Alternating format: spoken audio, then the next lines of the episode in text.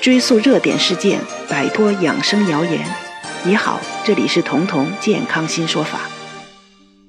早上刚起床就头晕，到了晚上呢反而清醒了，或者说就算不缺觉，吃了午饭也会很严重的犯困。如果蹲下去，一定会觉得气短，有时候看东西还是一阵阵模模糊糊的。这些情况在生活中会经常出现，对此有人觉得无所谓，他们说可能就是累了，休息休息就没事了。但也有人觉得，不会是大病前兆吧？会不会要脑中风了？的确，如果这些症状频繁的出现，而你又已经年过四十，很可能就在提示你，你的血液。太稠了，如果不及时纠正，血稠导致的血栓以及由血栓导致的各种心血管、脑血管的病，就会找上门来。血稠，也就是说血液粘稠，是老百姓的说法。在医学上，这种现象称为高粘稠血症。这种血稠的人。去医院验血的时候，经常会有血液把针尖堵住的情形发生，这是因为他们血液中的红细胞粘在了一起，在通过毛细血管的时候变形的能力特别差，血流为此变得很慢，血也就变得很稠了。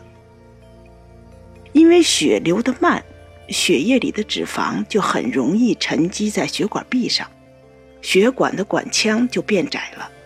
轻的时候会导致供血不足，人就会头晕、困倦、憋气、记忆力减退。这就是高粘稠血症造成的缺氧后果。粘稠的血在血管里更容易形成血栓，再加上变窄了的血管，很容易就把血管堵上了。致命的心梗、脑梗。以及静脉的血栓，大多就是在这种基础上发生的。那么，为什么你的血会变稠呢？和生活习惯相关的，主要有两个原因。首先是你的身体缺水了。身体缺水的时候，血液也是缺水的。这个时候，血液里的红细胞就相对的多了，因为你液体少了嘛，固体就多了。血液的粘度自然也就升高了。第二种情况是你吃的太油太甜了，血脂过高了，血液的粘度也会增加。血液粘稠经常是血栓发生前的一个征兆，甚至有致命的风险。为此，很多人会定期的到医院去输液，他们觉得输液就能冲洗血液呀。的确。输液确实有这个效果，但是输液你最长也就输两周的时间，两周之后，你不仅你输进去的药物的成分代谢完了，那水分更是早就排泄干净了。这个时候，如果你仍然保持以前的生活习惯，比如说不喝水，或者说喝水很少，同时饮食的热量特别高，又肥又腻又甜。那么不出两个星期，你的血液还会变回到粘稠状态。因此，要想从根本上改变血液的粘稠，去掉血栓的这个危险因素，你自己能做的有下面这几点。最简单的办法就是多喝水，减轻血液的粘稠度。定期的输液还不如及时的喝水。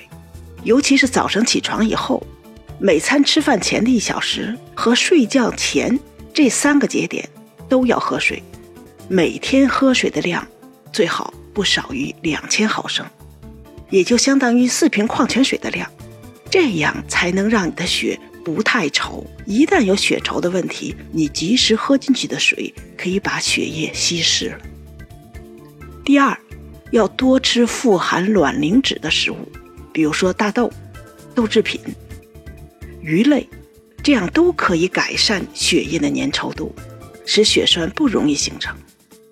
其三，要多吃富含维生素 C 的水果蔬菜。水果里面，比如说猕猴桃啊、橙子呀、草莓；那蔬菜里面，菠菜、油菜、西兰花这种绿色的绿叶菜，都是富含维生素 C 的。因为维生素 C 有调节血脂的作用，同时蔬菜中的这些纤维素吃到肠道中，可以抑制胆固醇的吸收，这就直接降低了血液的粘稠度。当然了，最后一点就是你要坚持运动，要适度的减肥。除了这些生活方式能改变、能去掉的引起血稠的原因，还有一些是你自己无法改善的。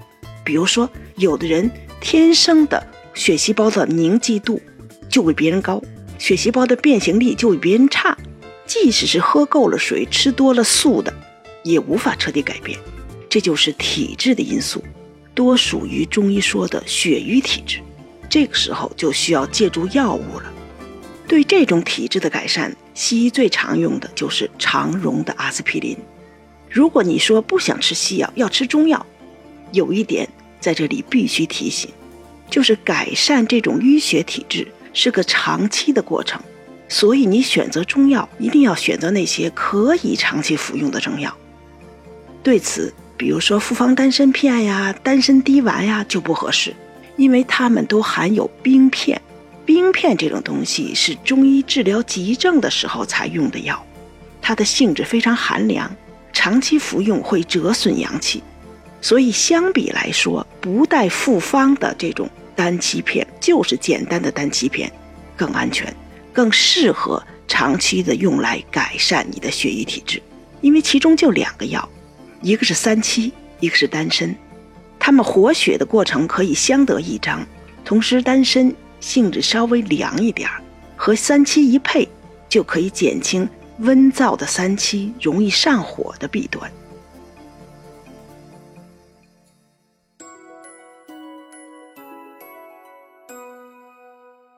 本节目由健康新同学、博吉新媒联合出品，喜马拉雅独家播放。